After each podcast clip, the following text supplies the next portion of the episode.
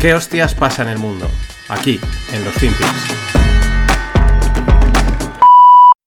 PAL and Zell. And etiquette experts are a little mixed on this, but you could ask everybody to just throw in cash, five, ten dollars. Hmm. That really adds up. And while we are on the topic of something that could be controversial, perhaps forego the turkey. Bear with me. I know that is the staple of the Thanksgiving meal. However, some people think turkey is overrated, and so it tends to be the most expensive thing on the table. Maybe you do an Italian feast instead. And I will say this if you tell everyone you're having a Thanksgiving without turkey, some guests may drop off the list, and that's a way to cut costs too. A little turkey I'm hot not dogs, maybe. Change recommending it it, up a I'm just bit. keep the pie. Pal. Hola, no financieros. Esta que oíais es, mm, bueno, pues una comentarista de la NBC. Es un vídeo del año pasado, eh, exactamente hace un año, porque hablan de la cena del Día de Acción de Gracias. Jueves, este jueves, es Día de Acción de Gracias, sobre todo en Estados Unidos, ¿no?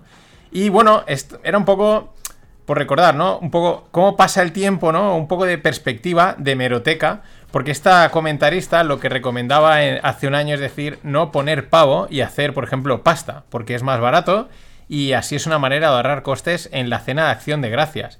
Eh, y luego al final remata diciendo que, o de, remataba diciendo que si se te caen los invitados, porque al decir que ya no vas a poner pavo y que vas a poner solo pasta, pues que hay gente que igual dice yo ya no voy a cenar. Y bueno, que eso también es una forma de ahorrar, ¿no?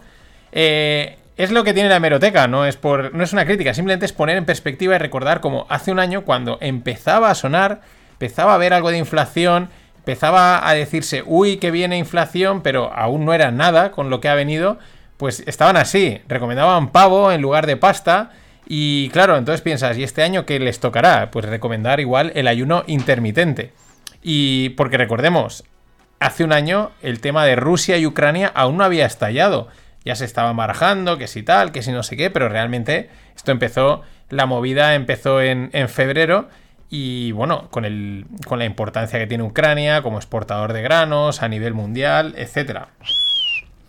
Y siguiendo con Rusia, después de este salto así, de este retrospectivo, de perspectiva con el con no poner pavo en la cena acción de gracias, pero volviendo con Rusia y Ucrania, eh, la semana pasada se extendió otros 120 días el acuerdo de exportación de granos del Mar Negro, que este acuerdo pues consiste en mantener el corredor seguro para el tránsito de los granos, ¿no? Y dar salida a semillas granos desde los tres puertos de Ucrania. Bueno, importante, ¿no? Esto algunos operadores dicen, esto es bajista para el, bueno, lo que muchos pensarían, eh, pero de momento 120 días. Ellos querían eh, un año, pero Rusia dice que de momento con eso hay bastante. En el otro lado, y aún por cerrar el acuerdo, Rusia quiere que le permitan aumentar sus exportaciones de amoníaco, el cual pues ya sabemos que es mm, imprescindible, clave, es necesario para la elaboración de fertilizantes y por lo tanto el impacto que tiene en, los precios de la comida es enorme. Eh, quiere, aún no han llegado al acuerdo porque Zelensky pues pide un intercambio de prisioneros, ¿no? Bueno, esto más que el juego de te doy, no te doy, pues que están ahí también. O sea, parece, de momento las cosas apuntan a que puede haber una cierta, un cierto alivio de, precios de la comida. Encima el otro día en el Stones Greg también lo contaba, que el mercado parece que se está normalizando. Así que podríamos esperar por lo menos una relajación. Eso no quiere decir que la inflación, las subidas de precios vayan a desaparecer. Y quien no corre, vuela. Reino Unido importa silenciosamente petróleo ruso valorado en decenas de millones. Esto es según una noticia del The Times. El titular tiene su trampa, porque esto ya es habitual, ya sabemos cómo juegan los medios de comunicación, ¿no? Porque, claro, dice decenas de millones, suena mucho, y luego te entras y dice que entre junio y julio de este año fueron 94 millones de dólares en petróleo. En agregado, si lo agregamos así todo el año, pues sería un- en torno a mil millones, aunque aunque estas cifras a nosotros nos suenan a muchísimo, eh, la realidad es que pues en el mundo del petróleo no son nada escandalosas, son algo, digamos, bastante, me atrevo a decir, bastante pequeñas. Pero bueno, ¿qué pasa? Pues que en realidad este tipo de hechos, ese doble juego, ¿no? De, digo una cosa, apoyo a Ucrania, tal, pero luego pues mm, me cojo por aquí un poquito de petróleo, pues mm, tiene también su trampa, ¿no? Ellos dicen que realmente no es petróleo ruso, pues lo típico de que está hecho allí, pero ha pasado por entre medias por otro sitio, y entonces ya puedo decir que no es ruso, ¿no? Pero la historia es que este, este doble juego no es culpa de los políticos, sino en realidad es de los ciudadanos, y me voy a explicar.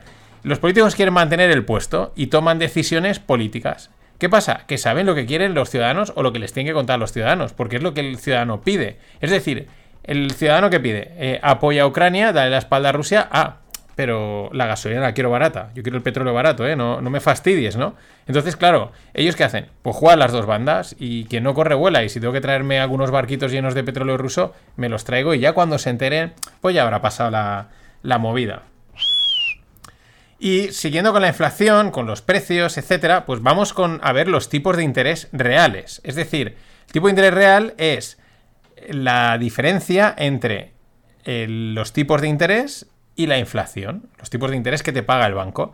Eh, si el tipo de interés te paga un 3, el que te da en el banco, y la inflación está un 7, pues tu inflación real, tu tipo real, perdón, es un menos 4.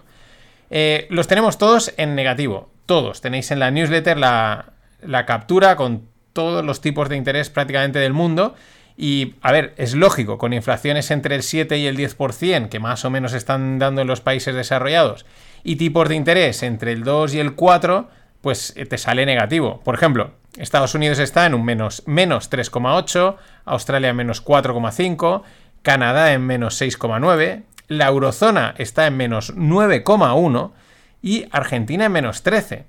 Ojo a lo cerca que empieza a estar Europa de Argentina con estos tipos negativos, tipos reales.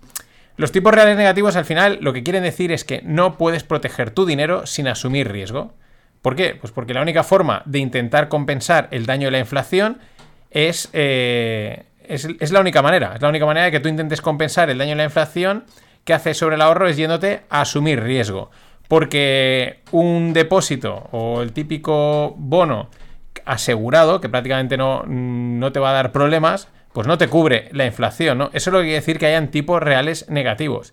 Quizá por eso es también a los bancos centrales pues les interesa ir tan por detrás, ¿no? Que es una de las cosas que se lleva diciendo mucho tiempo, que por qué no empezaron a subir los tipos antes, etcétera, etcétera. Claro, porque al final es una forma de destruir capital y deuda, ¿no? Entonces les interesa hacerse los longis, ¿no? Bueno, tenemos que evaluar aún los, los las informaciones, los datos, a ver qué pasa en la economía, ya veremos, y con ese retraso pues le van ganando un poquito, le van rascando, digamos, un poquito a la inflación a su favor. Y para cerrar, un, un fact, o algo también muy interesante, hay una startup en Texas llamada Glorify, mm, así, sin el FI, ¿no? Glorify. Y eh, el objetivo de esta startup es construir, es construir una alternativa de banco conservador, es decir, construir un banco conservador. ¿Qué pasa? Pues que van a echar el cierre. Eh, alegan errores de startup, ataques, mala prensa, pero la realidad es que un banco conservador, como lo fueron en sus inicios los bancos, pues ya no llega a ningún sitio. Aquí en España también hemos tenido algún otro caso de no, eh, unas finanzas distintas, pero al final incluso ah, creo que en alguno acaba saliendo algún problemilla, alguna historia un poco rara que no, que no les llevaba a ningún lado. Y es que es duro, pero conociendo el sistema, conociendo a los clientes, que somos todos, pues es duro esto, pero y puede sonar exagerado, pero un modelo FTX tiene más probabilidades de cuajar que un modelo de finanzas tradicionales. Porque el sistema, la gente, todo el mundo, lo que quiere es crédito, deuda, dinero fácil, inversiones esperanzadoras, en fin. Eso es lo que quiere. Y eso, pues, un sistema mm, exagerando, tipo FTX, de me apalanco, de voy a saco, etcétera, de pongo en riesgo todo, pues tiene más posibilidades que algo conservador que va a ir poquito a poquito asegurando el dinero, como les ha pasado a los de Glorify. Eh, por supuesto, por eso, perdón, una propuesta de banco conservador no llega a la esquina. Por eso los JPM de turno siguen siendo los amos. Y por eso los proyectos cripto que iban a ser la, alternativa, acaban siendo una copia que integra lo peor y lo más salvaje del sistema financiero.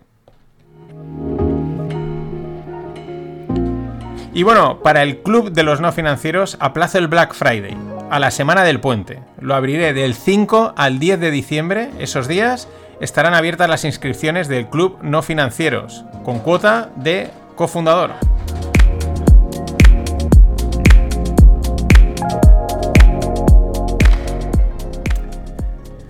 Y hoy hago una excepción en la LUCPA. Mm, digamos, me voy un poco por las ramas, pero también le viene al, le viene al pelo, ¿no? Eh, porque me ha surgido la pregunta, ¿cuál es el origen del Día de Acción de Gracias? Igual ya lo sabes, ya, esto, ya te lo has planteado alguna vez, ya lo has buscado en internet, yo no me lo había planteado. Eh, de estas que a veces nos pasa, dice, pues ¿por qué no me lo había planteado? Pues eso es lo que te voy a contar. Como tal, días de acción de gracias, pues resulta que hay muchos, en muchas culturas y muchos países. Aunque evidentemente pues se festejen con distintos nombres, ¿no? No, no se llaman como tal días de acción de gracias, pero vienen a festejar lo mismo, ¿no? Dar las gracias por algo. Eh, el, Día de Acción de Gracias que conocemos, pues tiene su origen en Estados Unidos, no hay nada novedoso aquí, aunque el origen no está exento de debate, hay bastantes dudas y etcétera. Lo sitúan este origen en Florida, en San Agustín, en el año 1565, y habrían sido los colonos españoles los primeros en celebrarlo. Entonces aquí me sale la pregunta, ¿cuántas fiestas en el mundo tendrán un origen cristiano y español? Porque vamos, de sobra es conocido que los españoles no necesitamos ninguna excusa para montar una celebración. La motivación de dar las gracias de esta festividad de acción de gracias coincide con el final de la cosecha. Es la idea de, dar las gracias, ¿no? Por, haber tenido una cosecha. De ahí que, uno, eh, a efectos, pues existan días de acción de gracias, muchos, porque hay muchas cosechas en el mundo. Y dos, probablemente sea una celebración todavía más ancestral, ¿no? El, bueno, al final hemos dependido de lo que se cultivaba, de que lloviese, de que saliese el sol, de que se diesen las condiciones y, de, cuando no había modelos meteorológicos ni historias y bueno, pues que la cosa saliese bien, pues yo creo que era lógico que se celebrase, porque lo contrario era hambruna y muerte, ¿no? Por lo tanto, este, esta idea de acción de gracias probablemente venga de mucho más lejos, pero es una idea de festividad mucho más extendida de lo que parece que es solo americana, con el nombre. De hecho, en muchos países esta fiesta de la cosecha o de acción de gracias en realidad cae a finales de septiembre o principios de octubre, ¿no? Que quizás, aunque sabemos que hay cosechas distintas a lo largo del año, pero como que cuadra un poquito más con lo, con lo que suele ser, ¿no? En, en temas de cosechas. Y en este punto me viene otra duda. Al ritmo con el que ha penetrado la fiesta de Halloween o el Black Friday en España, ¿Cuánto tardará la gente en celebrar la cena con el pavo el último jueves de noviembre? Y lo digo porque no necesitamos ninguna gran excusa para montar una gran fiesta. Así somos en España. Hasta mañana. Always look on the bright side of life. Always look on the light side of life.